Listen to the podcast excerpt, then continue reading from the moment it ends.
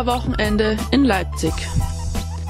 Es passiert nichts Gutes, außer wir tun es. Für eine antifaschistische Praxis.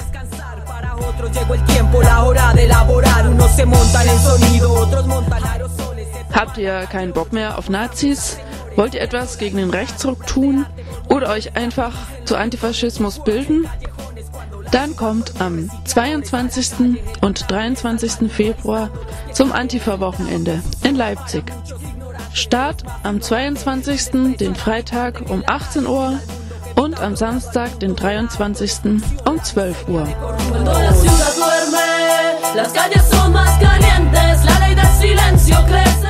Alle weiteren Infos findet ihr vor Ort im Plug in der Industriestraße 101 oder unter www.rassismus-tötet-leipzig.org.